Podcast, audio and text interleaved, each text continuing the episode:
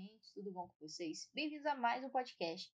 Hoje vamos falar de um tema que todo mundo já passou em algum momento da vida: insegurança. A insegurança pode aparecer em diversos contextos, como por exemplo, diante de uma situação nova que você nunca enfrentou. Mas pensa comigo, se você nunca enfrentou e fugir porque está inseguro, você vai continuar não enfrentando e com isso passará a vida inseguro e fugindo. Entende? É um ciclo. Estar inseguro é muitas vezes ter medo do desconhecido ou da consequência de uma escolha. Agora respondam: o que na vida pode te dar certeza de algo? Certezas são extremamente raras, principalmente quando lidamos com muitas variáveis e infinitas possibilidades de desfechos positivos ou negativos. É impossível lidar com todos eles. Você nunca vai estar 100% preparado, na maioria das vezes, diante do problema, você pode até se surpreender com a sua forma de agir e contornar a situação. Vamos dar um exemplo, vou te dar um exemplo pessoal, é, para que vocês entendam o meu ponto. Quando eu me formei em psicologia, eu não queria estar na clínica. Eu achava que eu não tinha conhecimento, estava insegura com aquilo que eu tinha. Ah, muito interessante a gente perceber que a insegurança, ela não necessariamente é uma questão estética, por exemplo. Nesse caso que eu vou dar exemplo para vocês, meu caso, era uma insegurança até intelectual. Eu formei com uma grande média, e como vocês sabem, ou pelo menos eu acho que sabem, eu tenho duas graduações, em parte cursada ao mesmo tempo com a psicologia. Foram anos de estudo, educação, tentando me aproximar, entender o máximo o que, que é o ser humano. Então o que, que eu fiz? Eu fiz uma pós em psicologia, na área que eu já saberia que eu queria atuar. Eu já sabia porque eu já tinha feito questões é, pensando sobre o que, que seria bom para mim e tudo mais. Então eu já tinha segurança dessa área. Aí agora você me pergunta: eu achei essa segurança? Óbvio que não. A pós foi muito boa, eu aprendi muita coisa. Mas a segurança, meus queridos, eu aprendi enfrentando o meu medo e admitindo que eu não sei tudo. Aliás, admitir que não sabe tudo é muito libertador. Afinal, assim eu posso estudar mais e continuar crescendo e aprendendo. Lidar com a insegurança é mais ou menos isso. É entender o lugar da onde você está no momento e fazer o possível para sair dele, além de fazer o melhor que você pode nesse momento.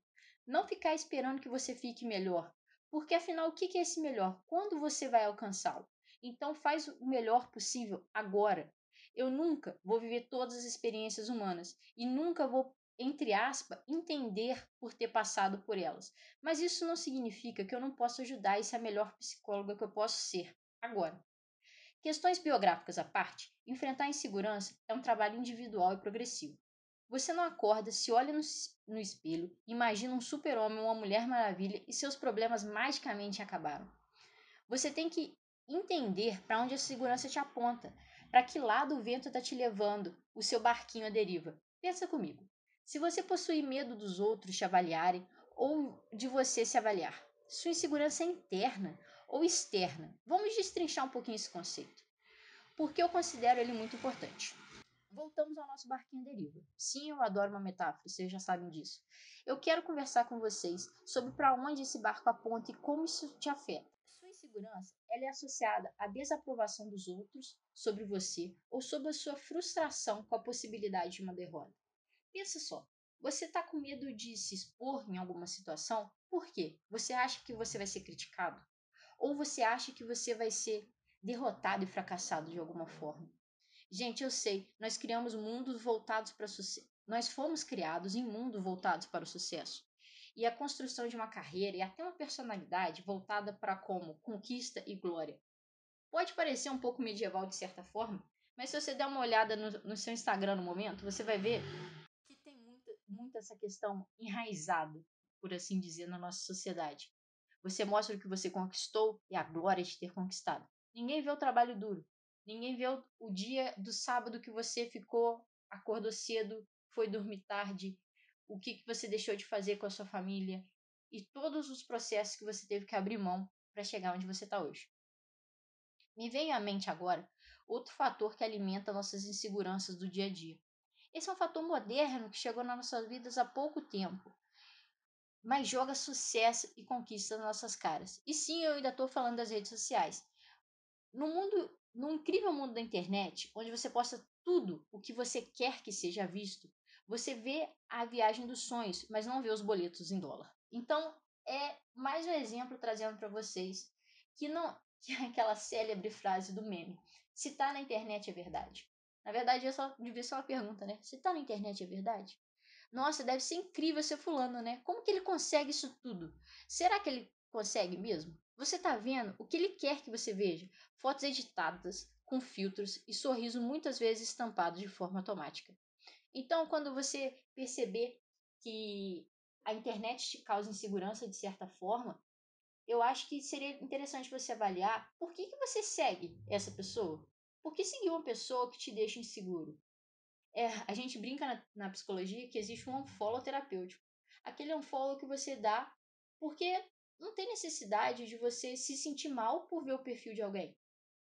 Obviamente que é uma questão a ser trabalhada também, mas, de novo, você vai ficar exposto a esse perfil que te faz mal a troco de quê? Enfim, questões reflexivas à parte, mas aí você vê isso tudo e não filtra essas informações. Vamos fazer esse exercício. Você pode acabar se sentindo mal inseguro com seu corpo, com suas conquistas. Afinal, do fulano é maior, melhor, mais caro. Eu tiro exemplo disso das, das blogueiras, principalmente as fitness. Gente, elas vivem para o exercício. Algumas fazem isso como um trabalho. É um trabalho. Igual um atleta profissional, por exemplo, que treina para vencer um campeonato. É o dia comendo em prol do corpo, malhando, fazendo retoques cirúrgicos, gastando fortunas ou até trocando procedimentos caríssimos em prol de publicidade. Aí se você pensa, quanto você teria que ganhar para seguir essa vida pagando por ela? Porque muitas dessas coisas é a famosa barganha, não é mesmo? Na qual a blogueira troca aquilo pelo espaço na sua rede social. E aí você tem uma vida normal, você trabalha, estuda, tem uma família, casa, filho, bicho, planta, e tem que cuidar disso tudo, você se cobra o sucesso dessa pessoa e, consequentemente, se sente seguro, porque afinal dela é, como eu disse anterior, maior, melhor e mais caro. E aí, é, isso pode acabar prejudicando a sua saúde, porque, de novo, você só está vendo o que ela quer que você veja. Eu não vou começar a dizer o quanto injusto você está sendo consigo mesmo, porque eu acredito que isso já tenha ficado claro. Mas essa insegurança pode te prejudicar. São estilos de vida diferentes que podem trazer resultados e efeitos estéticos diferentes. Observe uma coisa: não tem nada de errado em você trabalhar para alcançar padrões e metas pessoais. O que está errado é você se comparar com os outros e se cobrar para ser igual a eles. De novo, isso só te faz mal. Sua individualidade te faz único e te proporciona momentos e vivências singulares e incríveis, porque eles são só seus. Não deixe que a insegurança te diga o contrário e que você se sinta menos por não ser tanto como. Bom, mentes, o episódio de hoje vai ficando por aqui. Eu espero muito que tenha sido útil. E você já sabe, para mais informações, acesse meu Instagram, psi.flavia.alvine. E até a próxima.